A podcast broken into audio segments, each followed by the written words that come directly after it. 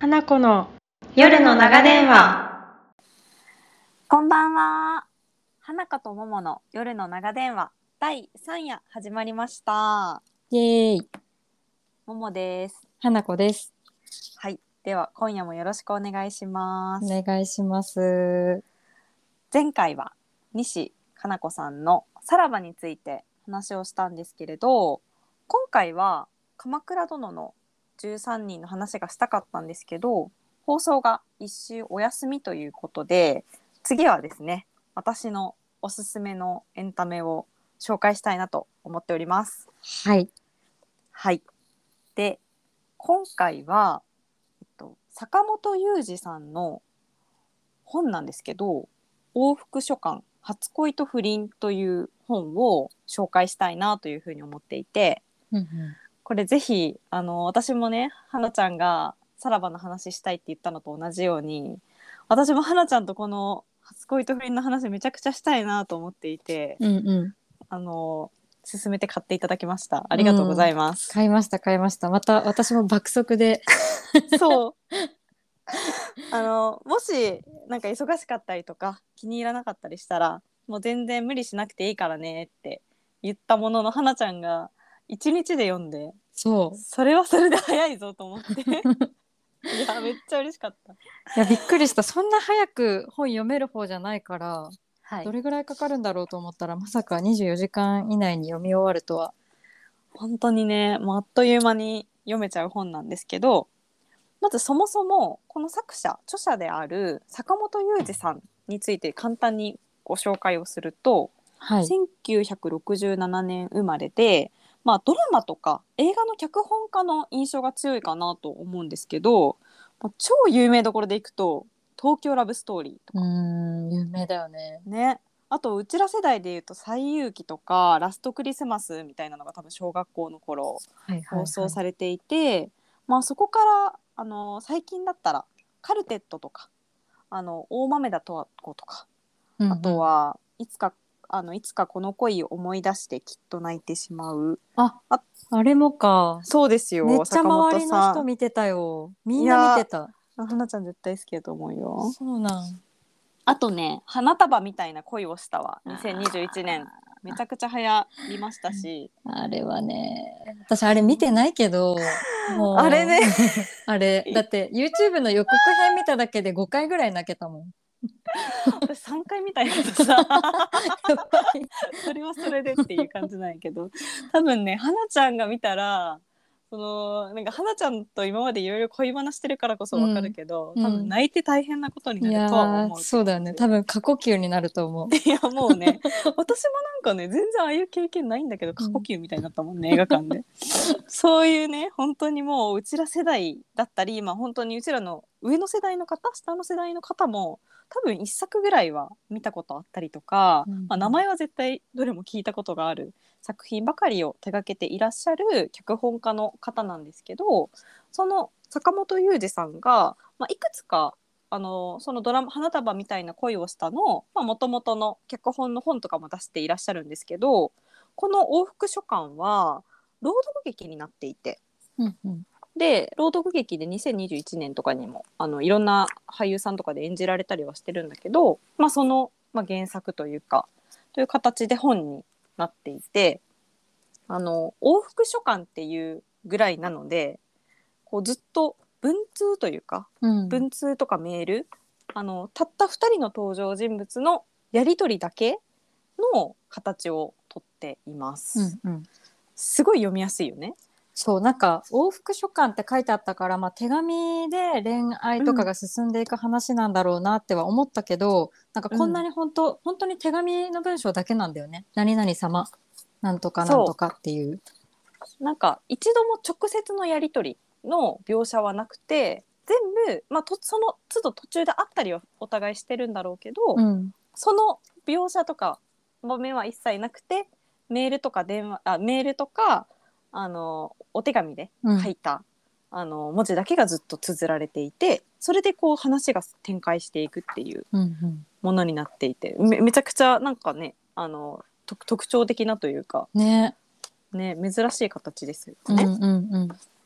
そうでまあこの私も坂本龍二さんの作品がめちゃくちゃ好きでなんか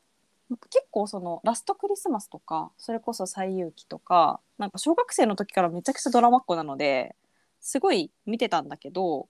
まあ、直近は結構その若者向けのドラマで「カルテット」だったりとか「まあ、いつかこの恋を思い出してきっと泣いてしまう」とかまあなんかどの作品もそのクラスの真ん中にいないなんか声が小さい人っていう表現がなんか私的にしっくりくるんだけどなんかこううちらが言ってしそのよよく言ってしまうようなこう陽キャ陰キャとかネアうんカうんネクラとかっていうなんかすごい単純でこう切り分けたりしてしまうことってあるけどうんなんかそういうか単純な分類でもなくて何か考えてないわけでもないけどなんか声が大きくない人うんの話をやっぱり坂本さんは書くのがすごく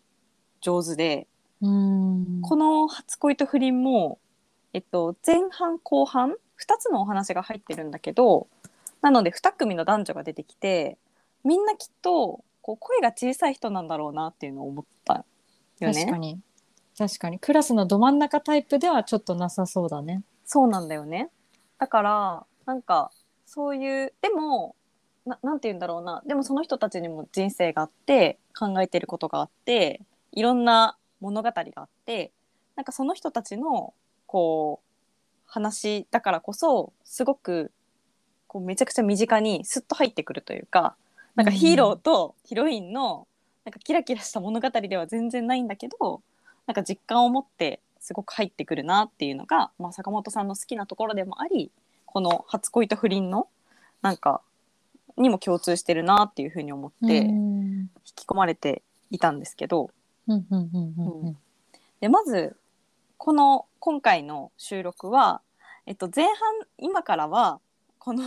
ネタバレなしでこの作品の 魅力についていろいろ語ってそうね。で後半はぜひ本をね読んでから聞いてほしいんだけどうん本を読んでからあのー一緒にこう私たちと「ここよかったよね」みたいなあの、うん長電話してる気持ちで聞いてほしいなっていうことで分けようかなと思ってます。うんうん。うん、なので今からネタバレなしね。ネタバレなしで、オッケーオッケーうんあの花ちゃんと私ネタバレの時間になったらもうあの警告が出るよね。警告を出します。あのアラート出すんで、うん、まずはなしでいきましょうか。はい。はい。でまず一つ目一つ目のお話が、えっと帰らずの初恋海老名サービスエリアで話としてはえっと中学生の男女の文通で文通で話が進んでいくんだけどうんなんか一番最初が男の子の書き出しからは始まっててうんうん玉野博士玉野です返事くださいと書いてあったので返事書きます迷惑です僕と君はただ同じクラスというだけですっていう結構こう否定というかだいぶこう拒絶から始まるんよね、うんうんでこの玉野くんはなんかクラスの中で何か事情があってこういろんな人から無視されてるそうみたいだね。男の子でその子に対して同じクラスの女子美咲あきちゃんが靴箱にねお手紙をある日入れてそこから始まるんですよね。うんうんで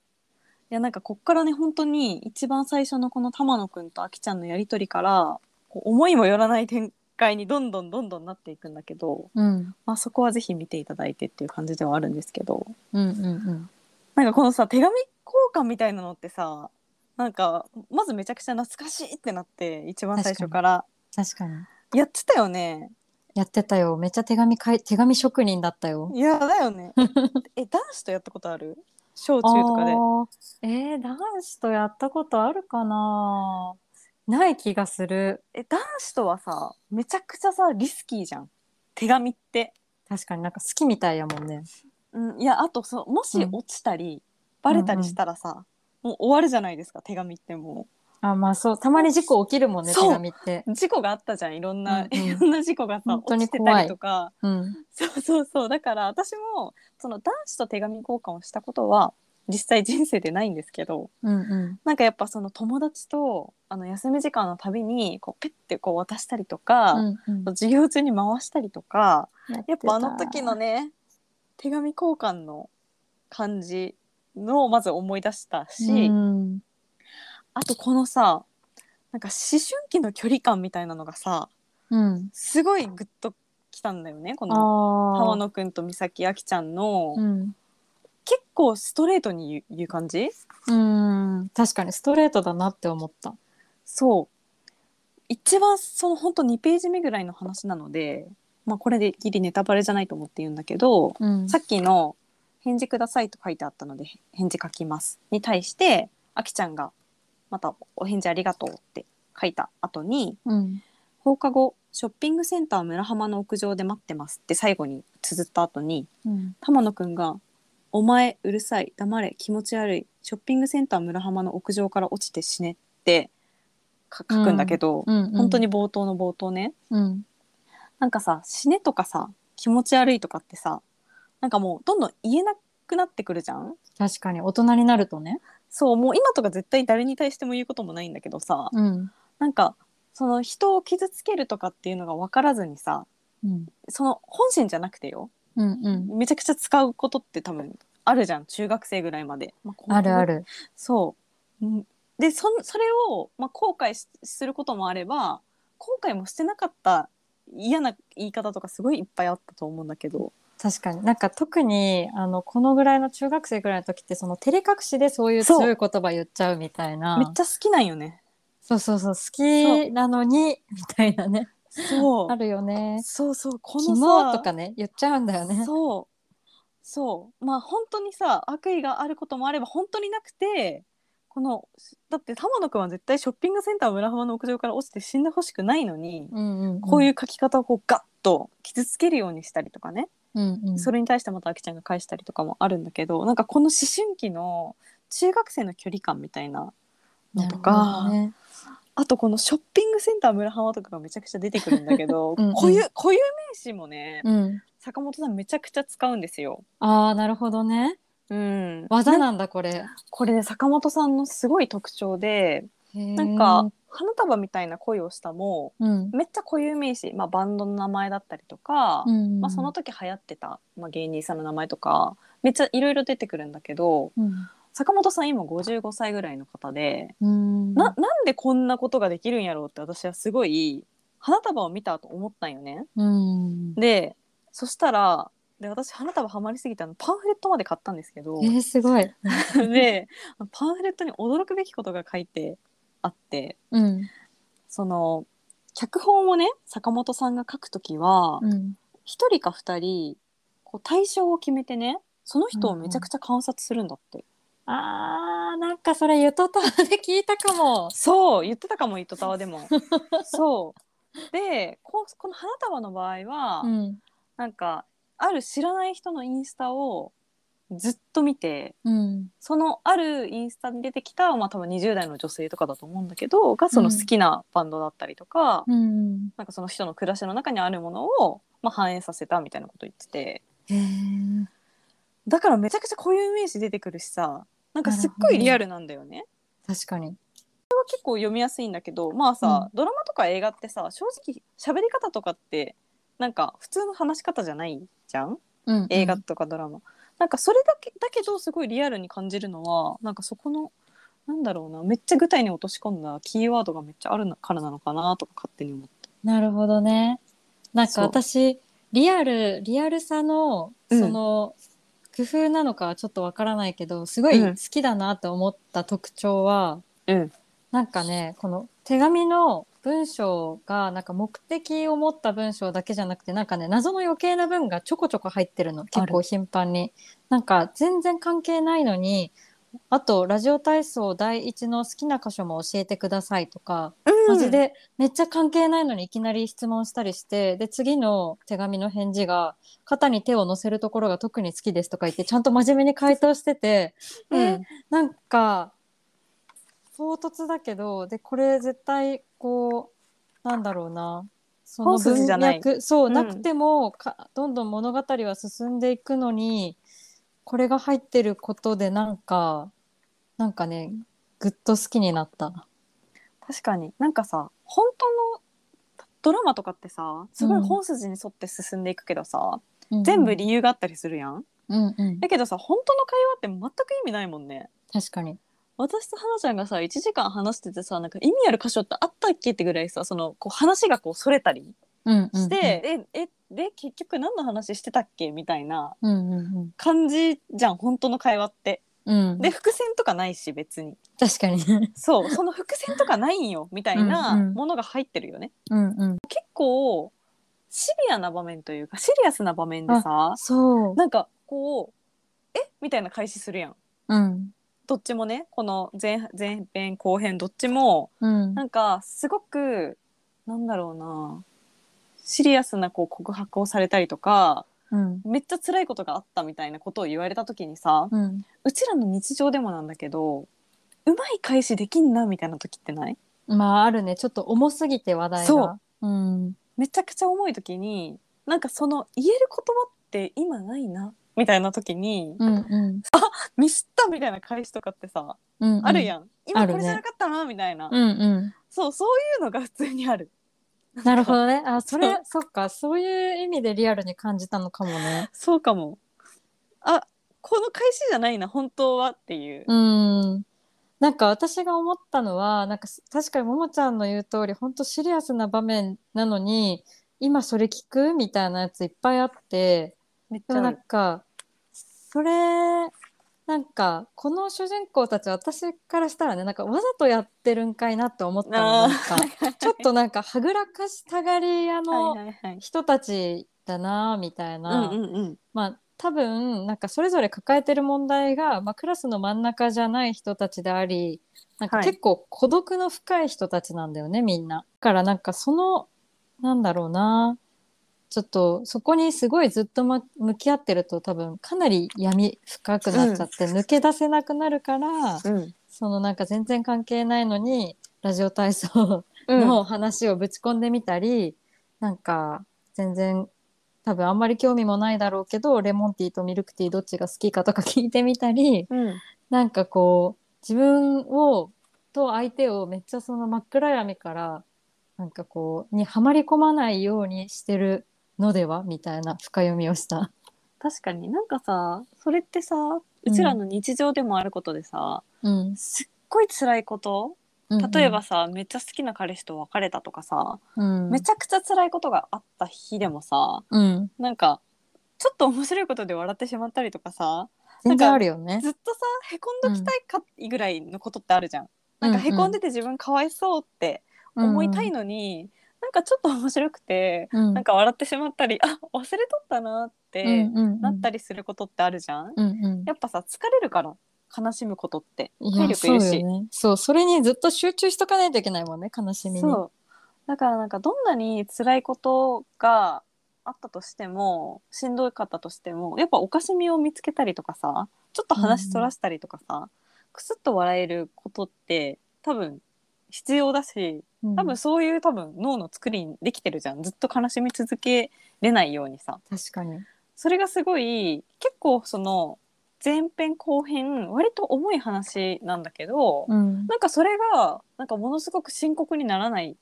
ように軽快に読んでいけるというか、確かにねうん、なんかみんなひょうひょうとしてるんだよねすごく大変なことがね起こるんだけど、でもそれがゆえのリアルさなのかもねそのうん、ずっと悲しみにしゅずっとさなんかやっぱり分かりやすい物語とかだと、やっぱなんかずっと悲しんでるも んね主人公がともうさ真面目に、うん、もうさ悲しみに暮れて1話終わりましたそうそうそうそうみたいな感じじゃなくて悲しいあれちょっとおもろいわらあまた悲しいみたいなこう、うんうんすごい波があるもんね。うん、実際はねうんうんうんそれがすごくリアルなのかもしれないだからめちゃくちゃハマって読めたのかもしれないですね。うんうんそうあとはなんかこうあの直接の会話でもなくて電話でもないからこそのこう距離感みたいなうん感じがあってずっと進んでいくんだよねだから淡々としてんのかなあ確かに淡々としてるよねなんかずーっとなんかさこう何でもだけどさ話して言う時ってさこう間がないから思ったことそのまま言うじゃん。うん。でも手紙とかまあこれ手紙とか、まあ、メールとかだよね多分 LINE とかじゃなくて、まあ、そこが肝なのかなって思うんだけどうん。手紙とかメールにする時ってさちょっとこう整理するやん自分の思ってること。うん。なんかその距離感というかこうわーっと進んでいく感じじゃなくて全部それこそ1日とか何時間とか置かれているやり取りだからうん。だからこそのこう距離感とかあと途中で電話しましょうみたいなことを何回か行われるんだけどうん。マジで電話せんやんこの人たち。確かに、かたくなにね。かたくなに電話しないのよ、うんもう そので一回さ断ったりするあ電話の距離感電話じゃなくてこの距離感がいいんで、うん、このまま行きましょうとか言ったりするし、そうそう。これはなんとなくルール違反だと思いましたので、そうみたいな。でもなんかだからこそのこのなんかおおかしみというかうん。多分電話だったらそれこそもっと暗くなったりしてしまうこともうこん。う一個置くからね,、なるほどね。確かに。そうラジオ体操の話ができるのかも。うん。あ、そうかもね。うん、まなるほど。ず1話であのものすごく最初のねあの玉野くんとあきちゃんの話が思わぬ方向に転ぶので、ねぜ。ひ読んでほしい。なんかこのさ1個目の話もさうん。 2個目のカラシニコフ不倫海峡というお話もなんかどちらも共通してさうん。なんかこうしんどい時になんかこう何かに救われたみたいな話をしてんのかなと思ってはあはあ昨日読み返して思ったんだけどうん。なんかその玉野くんもさあきちゃんもすごく孤独な人でさうん。でもなんかでお互いお互いのことを救ったっていうその認識はないんだけどこう後から振り返ってみたら救われてたなっていうのがうん。こう最後の方でわかわかるというかそういうやり取りが少しあったりうんしたんだけど、なんかそのさ自分もだけどさななんかこうふとした時に救われてるさ経験って誰にでもあったりするじゃんか、うんうんうん。なんかさそれがさ、まあ、友達だったりとかさあの時聞いた歌だったりとかさうん。あなんかこの漫画見てめっちゃ辛かったのに笑えたわとかもいろいろあったりすると思うけどさ、うん。なんかそうそれがたまたまこのお互いだったんだなって思ってうん。そうなんか本当にこの2人ともすっごい孤独だからなんかその手紙で唯一つながってるこの相手がなんかすごい希望の光に見えるようになってるんだよねなんか。そうだねだしその手紙だけのやり取りとかメールだけのやり取りってすっごいなんかこうなんだろうな一緒に住んでるとか会社に一緒に勤めてるとかそういう関係からしたらすごい細いじゃん。うん文細通い相手みたいな感じでなんかその細さがなんか余計そのお互いのそのもうなんていうのかなもう頼みの綱みたいな意味でのな世んかこの中とうのつながりみたいな救いうんうん今だとさこう、ずっとインスタのストーリーズで友達の様子が見れたりとかさうんなんか友達とひこうずっと LINE してたりとかさ、まあ、仕事でもずっとメールでいろんな人とつながってたりとかさ、うんなんかそのすごく薄いつながりがこう全方位的にあるじゃん。うんだからさその孤独を感じることも別にないし1年ぶりに会った友達と久しぶりって感覚ももうもはやないんだけど確かにねでもこういうそのこの人に対して書くとかこの人に向けて何か発信するみたいな機会ももうあんまなくてうんこうがっつりそういうやり取りってもうあんまないもんねないだんだん減っていくしね手紙とかってさたまに書いたらもらったりしたらめちゃくちゃ嬉しくない嬉しいめっちゃ嬉しいねなんかこうこの人に向けて書くこの人から私に向けてきた文章ってさうんめっちゃ嬉しいよねうんこのつながり方っていうのがあるんだなーって思った手紙ねでこう宛先があるじゃんうんうんツイッターとかインスタとかって宛先はあんまりないじゃん、うんみんフォロワー全員に向けて発信するものだからさうんこの人にこう思われたいなみたいなのっていうことじゃないしね確かにね確かに、なんか手紙このやり取りであうの、んもう一個思ったのがうんあの手紙ってさその手紙とか、まあ、メールは比較的返事は早く来るかもしれないけど、うんやっぱその今私たちが使ってる LINE よりかはそのやり取りのラリーのスピードがちょっと遅いじゃん。うんかかるだからなんかここうもどかしいみたいな場面がめっちゃこの1話目もうん2話目もあって、あいやもうなんか早く返事してみたいな基本的にさこの物語ってさその A さんが書いて B さん ABAB っていう風に進んでい,、きますと。だけど、ど、なんかその緊急事態の時うにん AAAA ってなる時があっハてラハラするそう B はよ返事せみたいなめっちゃ起きてんよね B にそう B にそう事情があるよねそうでもえーみたいなもうこれもう LINE か電話してくれないみたいな感じになんか私たちもなる感じでそれがねそれも面白かったええええってあったよねうんそう本当に緊迫してたよその時 B はみたいなそう ねそう絶対もうなんか大変になっとるやんって思そっうて、ねでもやっぱこの手紙のスピード感でしかやり取りできないっていう、まあなんかルールのもと、ややっぱこの人たちはやり取りをするって決めたから、うんまあなんかそれがゆえの切なさとかもうんあったなと思った。確かにねなんか待つ時間も相手のことを思ってるっていうところで言うとうん、絶対深まるよね、うん、手紙であったりメールの方がね手紙の良さみたいなのがすごく出てましてうん、そしてえっと2話目カラシニホコフクリン海峡はこれ基本的にメールですねメールだメールね。でうん、ずっとやり取りをしてるんですけどこれも一番最初が「はじめましてほのかはほのかと申します」私の趣味はインターネットで変態的な画像の収集をすることでございますっていうもうめっちゃ意味わからんうん、ものから始まっていて「ほのかはほのかと申します」 って書いてあるんだけど、うんまずその名前がね毎回出てくるんだけど、うん名前は田中文子なんよね。ああそうそう田中この本文子が言ってんのよね。そうそうなんか大体そのさっきも言った通り ABAB っていうやり取りが続いてて A 文章 B 文章みたいな構成になってるところで、その A に当たるのが田中文子って書いてあるのにもかかわらず文章の中に「ほのかはほのかと申します」って書いてある件「お待って待って」っていうところからそう始まるんだよね。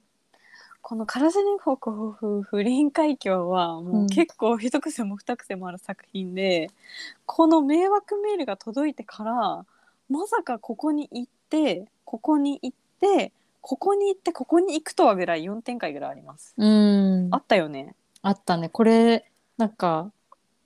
そうね。こんな展開になるんだっていうのが4回ぐらいあったね。あった。これはねもう本当に多分読み始めたらマジで止まらないと思うし結構このね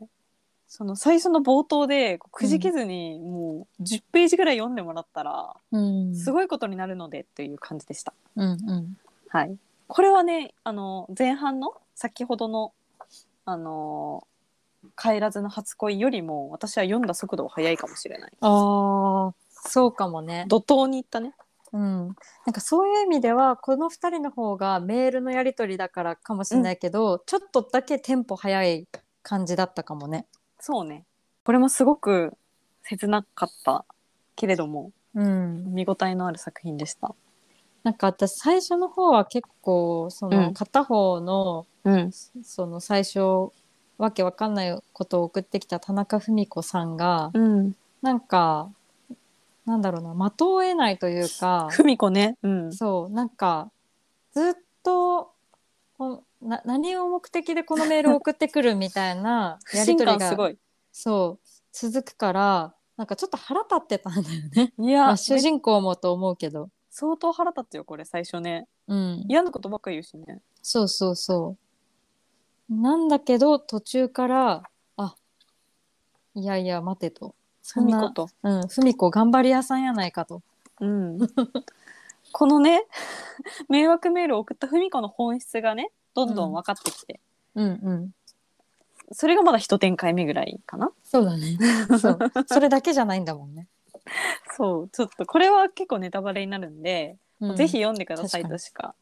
言いようがないんだけどうん。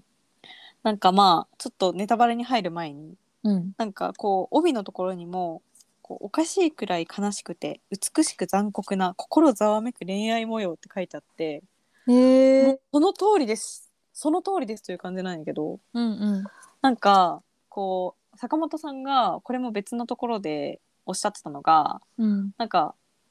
ラブストーリーを見る人との約束としてこううまくいってもいかなくてもうん恋愛っていいね恋をしたいなって思える物語を書きたいみたいなことをおっしゃっててへえですごい素敵だなって思ったんだけど、うんうんこれってなんかこう分かりやすくこう花束みたいな恋をしたみたいな感じでこう恋愛参加みたいな感じで書かれてる物語ではなくてうん結構しんどい場面も多いしうんこうじゃあこれがハッピーエンドなのかと言われるとみたいな感じだったりもするんだけど、でもなんかこうさこう2人のさだ2組の男女がさうんこういろいろ本当にやり取りをさ美とかメールの中だけでやり取りをしてってこれだけのこう熱量で物語が進んでいくのってさなんか恋愛じゃないとないなって思って確かにねうんなんかこのさなんか恋愛のなんかなんだろうアドレナリン熱量みたいなのってさうんなんかなかなかない独特なものじゃん。確かに親子の間でもないもんねこんないなと思うやり取りだけで感動的になることはそうなんかこれってこうさまあ友情とかさこう家族の情とかさとはまた全然別の、なんか理不尽だったりとか絶対やらななやらない方がいいって分かってても恋だから進んじゃうみたいなのって絶対あったりすると思うからうんそれがめっちゃどっちもあってすごく面白かったです。うんどんな形であれね。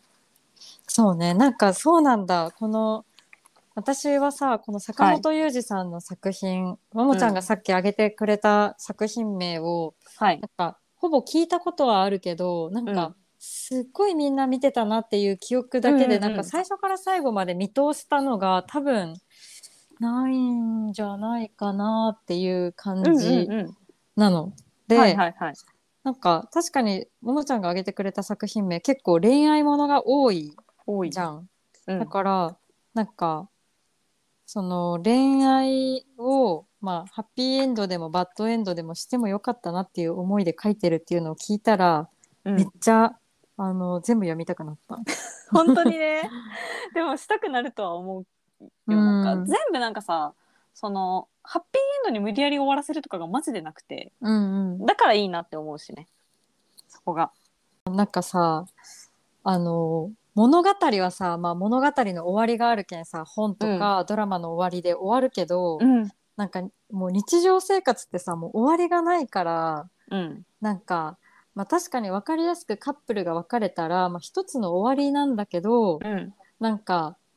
そこからまたその人と終わったから何かを新しく始めたりとかで、んなんかこう実際の人生としてはなんかこう全然続明いてくも確んねにそうここで終わりですって線引きづらい部分があったりするじゃん。うんなんかハッピーエンドとバッドエンドをなんかあんま区別うんとかしてないのかもなとかって思った。そうかもねエンドじゃないもんねうん。そうだね。そエのンド途じゃない中のね、うん切り取りのい一個ここで切り取っておっっていうだ。けのうんうん。区切れ目だからうんうん。ほとんどのさ例えば人生でさ5回恋愛をしましたってしてさうんじゃあさそのうちさ最後の人と結婚したとしてさうんじゃあその4回さバッドエンドやったんかってもうなるし、そうね。じゃあじゃあ5分の4バッバットやんみたいなてか終わ終わったをバットと捉えるならね、うんうんうん。ほとんどの恋愛は終わるからさまあそうだよね結。婚しなかったら終わりって言うんだったらそうだしさうん。結婚しても終わったりするもんうんね。結ね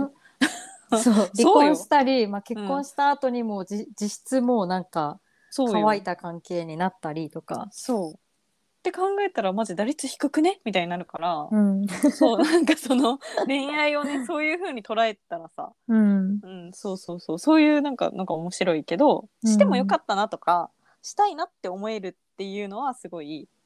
全部確かにそのいいことも悪いこともあるけどなんかなんかこうただの恋愛参加ではないんだろうけど、うん、そうだね。楽しそう楽しそうっていう 話でもないんだけどこの話 もでもなんか、そうね恋愛の楽熱しそうっていう感じではないもんね。うん、でも恋愛の熱量は感じたみたいな うんうん感じでそうなんか引き込まれたなと思ってますので皆さんぜひ見てみてください。ぜひはい、でここからはちょっとネタバレありで話しますので、ここからはもうあの読む前は聞かないでください。はい。はいさようなら。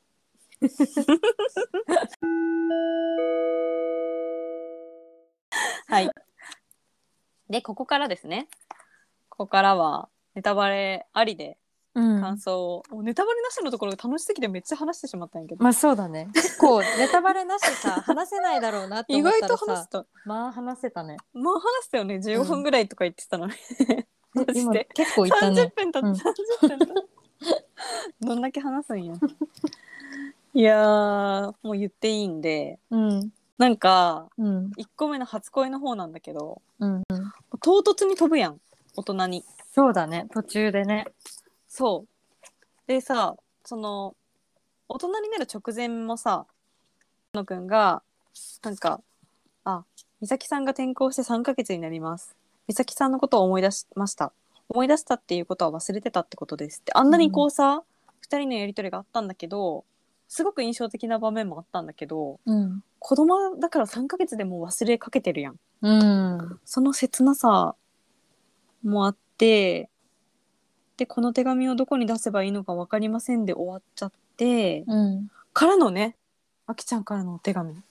もうその時にはもう大人になってるんだよねなってた二人ともうんさうんそうだそれこのももちゃんが今読んださそのこの手紙をどこに出せばいいか分かりませんっていうのがあるようにさ、なんかたまに届いてない手紙があるんだよねなんかああはいメールとかかもなんかこれ本当に相手に届いたのかなみたいなやつも混じってたりとかして、うんででもそれを見れるのはその本本として読んでいる我々だけというね。紙してんの我々だけやねねそっからねまさかのあきちゃんの婚約者の方が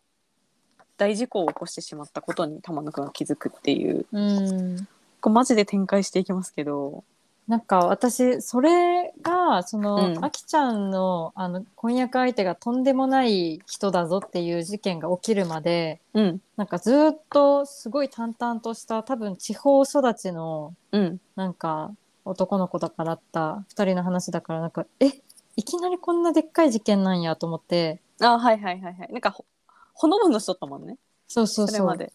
ちょっとえーってめっちゃ思った。唐突にね、うん、婚約婚約者大事故起こして逃げちゃったっていう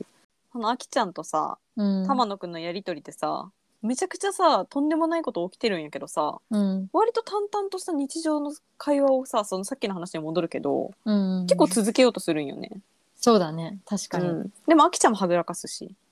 そうなんよね。私が今ページ開いてるので例えばのそのなんかはぐらかしたり、うんなんか全然文脈と関係ないっていうのの例を挙げるとうんなんか引っ越しの話を2人がしてってなんかこうあれか最初その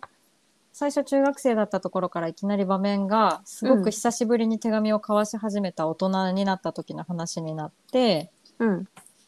で、まあ、最初はなんかそのお互いの状況のキャッチアップみたいな、うん私は今こういうところで働いていてみたいななんかそういう話、みたいなのがあって、その中にもなんか引っ越しお疲れ様でしたミツバチが一生かけて集められる蜜の量はスプーン一杯ほどだそうですみたいなもう全然関係ないよみたいなうんことが入ってたりするのがなんか私そういうなんか細部の変なところがめっちゃ好きだった。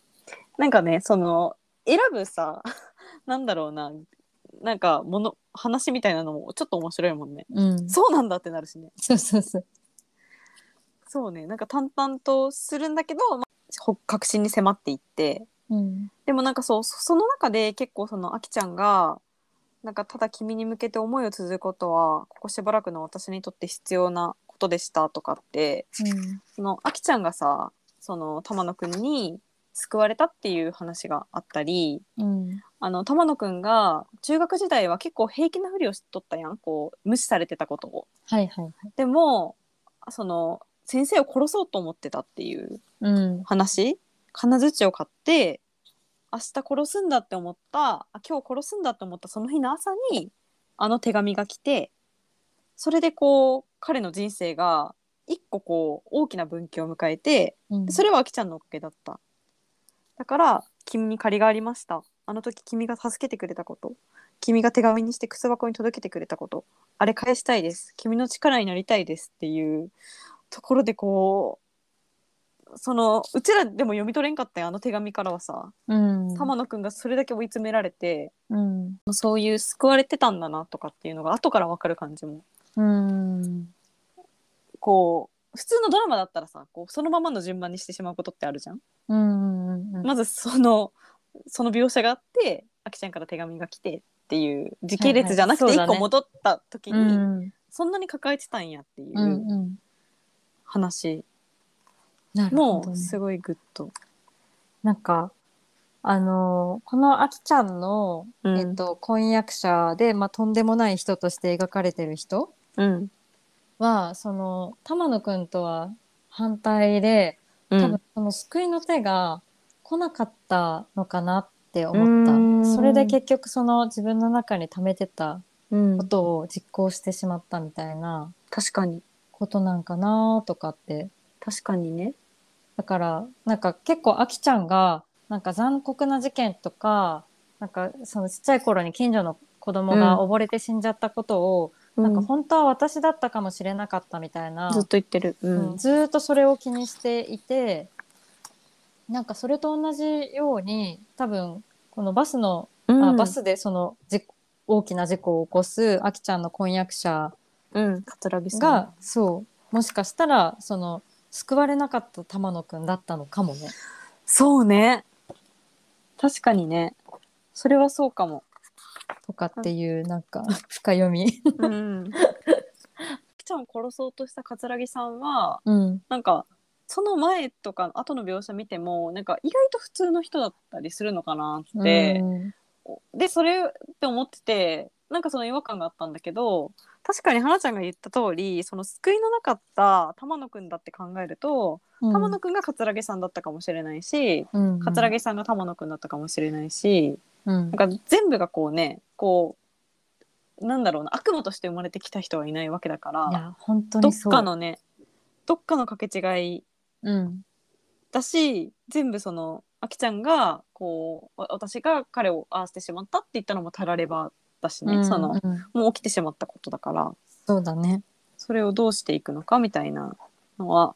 そうねなんかもうでもこうお互い本当にさ、すうん救われてたんだっていうさなんかこうち中学校とかさ小学校の時にさうん救われたりさこう、いまあ、逆に傷つけられたりすることって結構一生残るじゃん。そうだね覚えてるよね。そうだからきっとさなんかそのあきちゃんも玉野くんもこう通常だったらここまでするみたいなことを相手のために大人になってするんだけど、ななんか本人からしたらあんだあの時あれだけしてくれたから別にっていうぐらいのことをねお互いにしてたんだろうね当う時。ん、あとやっぱり孤独がつきまとうから二人ともうん多分大人になって、まあ、それなりの社会人として、まあなんか、こう普通の社会人っぽく振る舞って生きていてもやっぱりずっと孤独でうんで多分その中学校の時に手紙で心を二人ともお互いがこう通わせたみたいなのがすっごく深く残ってたんだよね。残ってた。それを大人になってあの再び手紙でその紡ぎ直した時に多分もうあもうこれだみたいなもう次は話さないぞみたいな気持ちを強く持っているなって思った。そうね、あのね、二人の話からの、さっきの迷惑メールの。からしにほ夫婦不倫海峡。はいはい。2個目の話ね。はい。変態的な画像の収集をすることっていう迷惑メールからの。お互いのパートナーがお互いで不倫してたっていうこことよね、これね。うんうんうんこういう。すごい展開になり。でそっからなんかさ、結構いろいろ悶着があるけど。うん。うん。どこからこの二人の恋って始まってたんかな。どこからなんだろうね。いつの間にかさすごい心を通わせててさそこもなんか全然違和感なかったんだけどさ、うんでも一番最初恋始まる予感なかったじゃんそうだね。ただただなんか渋谷の待ち合わせの件とかさめっちゃイライラしたし、 ね、ねなんかこ渋谷の田中文子がさ、芙美子がなんかこうほのめかしてくるけど、うんなんか情報をこうすぐには出さないみたいな面倒、くいさいやり取りをすごい続けてくるからイライラしちゃうんだよね。そうね最初結構ね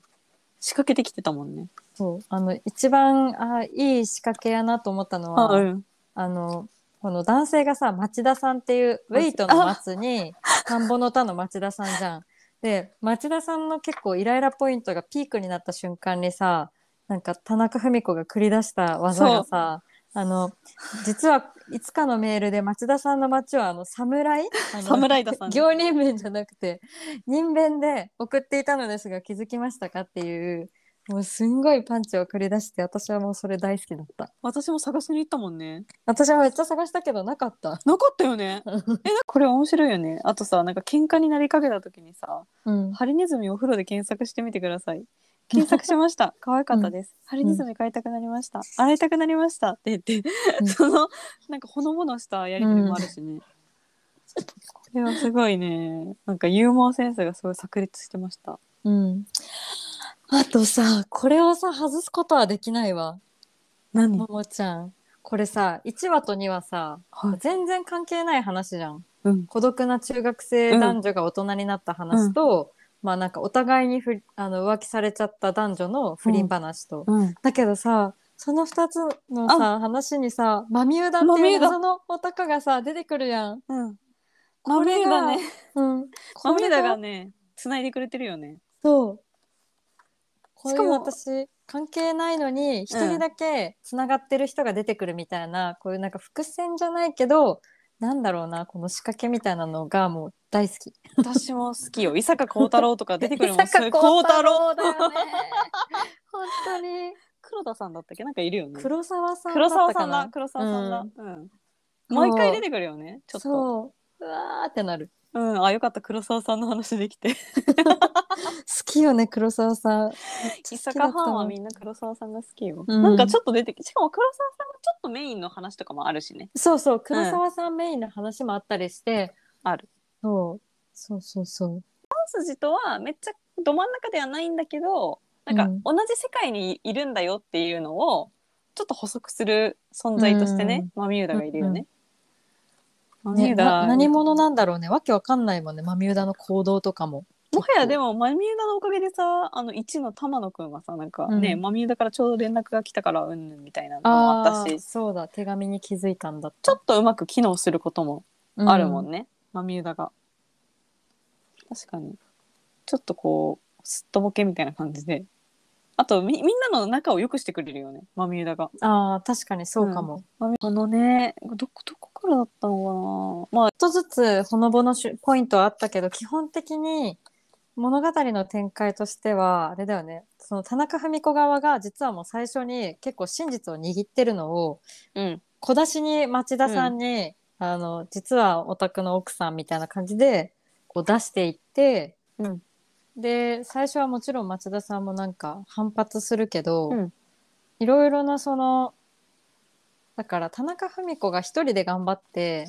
リサーチしたのを、なんか町田さんにもこうちょっと疑似体験させるみたいな感じで、確少しずつ真実を明かしていって、で一山もう超えてああ真実知ってしまったさてどうしましょみうかたいなそうそうそこから結来た構あれここにの横にいるのは誰だみたいうんなずっとやり取りしてたわみたいな、うん、やっぱね今花ちゃんが言ったうん、 116ページ「さてどうしましょうか」でやっぱこれもね豆枝の話をしてちょっとすげえこう朗らかになってうんうんそっからなんかねお互いそのさすれ違いデートみたいな話をしだしてうんうんで会うもんねうんうんうん実際に。そこら辺からそうホテルからからカテドラルの301号室で「お待ちしてます」からはもう。であとさそれぞれのさ、夫とさ妻にさうん手紙書くやんああそうだ宛先がねないやつそうだそをうだうんうん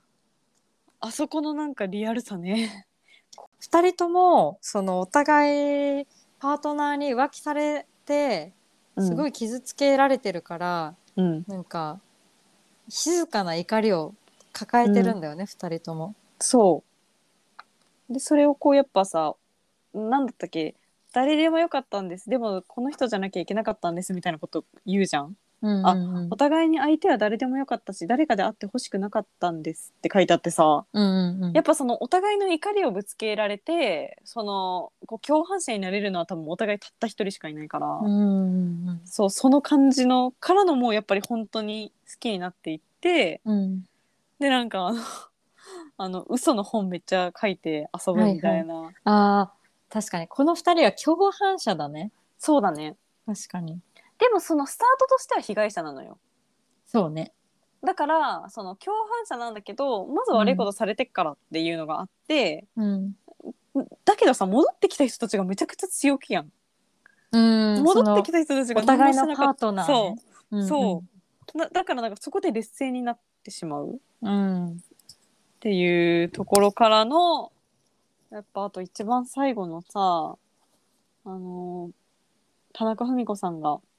町田さんにさウーロン茶を、あああそこあそこねすごいそれもあれだねウーロンちゃんのもさその田中文子がさ自分がその捕まっちゃう前にとある恩師にあ恩人にあげてくれっていうさ、うんエピソードもなんかさっきの1話と一緒でそのウーロン茶が田中文子をギリギリのところで救ってたっていうそうね実は。そうなんだよウーロン茶のことだけを思って生きてきたというかうん恩返しをしたいなと思って生きてきたって書いてあってうんうんつったでそのきっとウーロン茶のおばさんからしたらもう忘れてしまった出来事だしうん多分何の気なしにしたことなんだけどうんそれがその田中文子さんをすんでのところでギリギリで救ってくれてっうんていうのが最後一番最後にあってね。ねうん、あとはなんかこれはどう捉えたらいいのかわかんないけどその主人公の町田さんの男性側がさうんあの不倫されたっていうか、まあ、奥さんが出て行っちゃった理由が奥さんがアフリカでなんか地雷除去のボランティアをしたいからっていう理由で、うんその奥さんからしたら町田さんが何も世界のことを見てないみたいな、なんか知らなさすぎるみたいな気持ちがあって出て行ったっていうのがほのめかされてるじゃん。うんでなんかこうあなたがしたこの行為がどこか遠くのところにつながっているみたいな。うん世界はこう全部無関係ではないみたいなことうんうんうをんすごい最後の方にもなんか表現が出てくるけど、うんなんかこれなんかそれ自体はまあ確かに言われてみればそうなんだけどなんかどういう意図でこのその奥さんが出ていった理由をわざわざその地雷除去にしたんやろうって思った他のことでもよかったそうのねにね奥さんが出ていった理由は。普通のこう不倫だったりとかうん確執みたいなことじゃなくてうんいいというかうんそ社会課題を大義にしてるもんね。そうそうそそれだけさこの全部の話の中でさう。うん、結構こう異質というかさうん、色が違うもんね。そうそう。と、と、とっぴな感じじゃん。ちょっと奥さんが地雷除去に行って、ボランティアに行って、出て行っちゃって、まあ、別にそれは別れるためじゃなくて、単純にアフリカに行きたいのって言って行っただけだけど、その先で、まあ死んだという報道を受けるっていうう、んうんうんかなりとっぴな境遇に町田さんを置いたもんね。うんまあでもあれか。あの、もしこれでさ、町田さんの奥さんが単純に本当にただただ、うんあの、男と不倫していて出て行ったっていうだけだったら、すごいい分かりやすく、その町田さんのことをかわいそうって、その出て行かれた側うをんかわいそうって思えばいいし、奥さんを悪者にしちゃえばいいけど、うんなんかそうじゃなくて、まあ奥さんとしてはなんかこう、まあでもこれも組んでたことになってたのか難しいね。なんか、うんでも言ったのは言ったんじゃないそれはそういそうだよね、ねえ本当そに、のまあ、アフリカに除去しに行ったのは事実やもんね。だからさその何かさ悪いことをした人がさ、うんその一つの悪いことでさその人のさ全てが悪いわけじゃなくてさ、うんいいことをしてる人の中でも悪いことをする部分もあるし悪いことをしてる人にもいい部分があるように、うんだからその奥さんをただただその悪者にしないというかさそうだね、全体をねうん、っていうのもあったのかな。そうかもそうかもねでそれでさでもそのあ奥さんすごい大義名分のもと亡くなったんだってこっちは思った後にいやいやどうやら向こうでなんか不倫になった、うんうんうん結局別の男と駆け落ちしてたんだうんみたいなことが分かって、一旦あららってなるけどうんその後さその松田さんとそのもう一人不倫されちゃった側のうんにいる女性の田中文子さんがどんどんそのメールで盛り上がって2人でまあ共犯関係にまなあそうっねて、ちょっとこう世間を欺くような感じで本を執筆して爆儲けするじゃん。うんでそれはそれでやっぱりなんか褒められたことじゃないから試。験からすると、うんそうそうだからまあ町田さんも不倫されてかわいそうなんだけども、まあ、だからといってあの被害者っていうだけではない。そう100%あのなんか同情しないといけない立場の人っていうのはいないんだなという。そうだね。なんか全部が対等に書かれてうんいいるのかな。まあ主観はもうもちろんあるけど、この二人視点だからあるけど、うんそうね。なんかあとはそのさいろんな人のこうことを結構並列で扱ってるっていうか、まあ、田中さんも松田さんも、田中さんの奥さんもなんかそそれぞれの人生があってそのそれぞれちょっとずつ相互さ作用し合ってるやん。うんでその中にその一人のあの女の子ルアちゃんだったっけね、はいはのい。地雷で亡くなってしまった女の子もそのそのなんだろうなその子だけをこう特別ピックアップするっていうことじゃなくてそのルアちゃんもその輪の中にただただひ一ついてうんそこにはその暮らしがあってうんでそこで起きたその一つの悲痛な事件がこう全部が作用してこういう風になってるから、うんなんかそれをもう並列に書きたかったのかな。うんうん。わからないが。ただこれがなんか何の意味もなく書かれたことではない気がしている。うん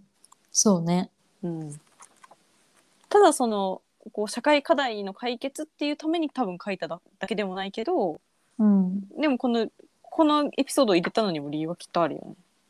あるよね。なんか、うん多分その世界の遠いところで起きたことが、自分に無関係ではないっていうのをがなんかメインメッセージな気もしつつなんかまだあんまりうまく言語化はできない。うん。確かにねライムの話もしてたしね。ああそうだライムが結構これはポイントだったね。そう喧嘩と思ったらそこううだそうだ。ライムの話もあったしうんでもなんかさそのなんだろうなこう坂本さんの他のさ作品もさ、うん結構こう若者の貧困とかさ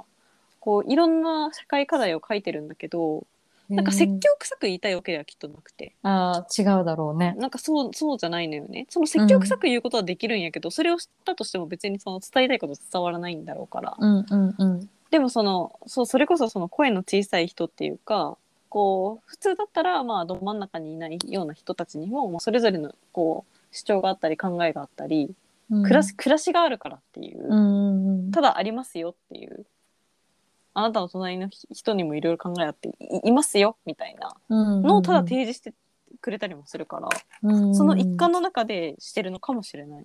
なるほどね。うん、えめっちゃ話しちゃったんだけど 本当だね。あって。このだってさこの前のラジオで話したさ「さらば」の文章ボリュームからしたら、うん初恋と不倫ってどんくらいなんだろうね多分3分の1ぐらいじゃんいや、3分の1も全然ない。もうない3分のか一。え、普通に6分の1もないと。 6分の1ぐらいかそうだよね、うんだって手紙と手紙の間もめっちゃめっちゃ行間があるからねうん。少ないのに、すっまげえあ、話し話すちゃこった。とは文章のボリュームではないんだないや、そうだね。私、ここでね花ちゃんとさ、20分ぐらいかな、話せてとか思って。マジで長っ今、今普通にこれちょっとカットしなかったら70分以上話してまおーすごい気づかなかったすごいす。ことだなすごいね。めっちゃ楽しかった。すげえはい。ということで、あのーすごく、あのー盛りだくさんでうん話してしまったんですけど、まあこれくらいねいろいろ考えることというかね話すことは無限にある作品なんで、うんうんあのこれを今聞いてる人はきっと読んでくれたっていうことであのショイシェアできたらすごく嬉しいなと思ってうん終わり、紹介しました。いはい、で坂本裕二さんは「あの初恋と悪魔」というドラマもあの土曜日から始まるのでこれおーこれ土曜日に公開するつもりだから今日から始まるんで花ちゃんも初めての坂本裕二ドラマすごいタイ一緒ムにリー楽だしもうね。え録画予約しよう今日しといて。しよう一緒に見ようねそのうちに見ようマジでいや、あの鎌倉殿の間にその話もできたらなとそうだ思いますので、次回ははい鎌倉殿ですので、皆様ぜひよろしくお願いします。お願いします。はい、ということで長くなりましたがおやすみなさい。おやすみなさい。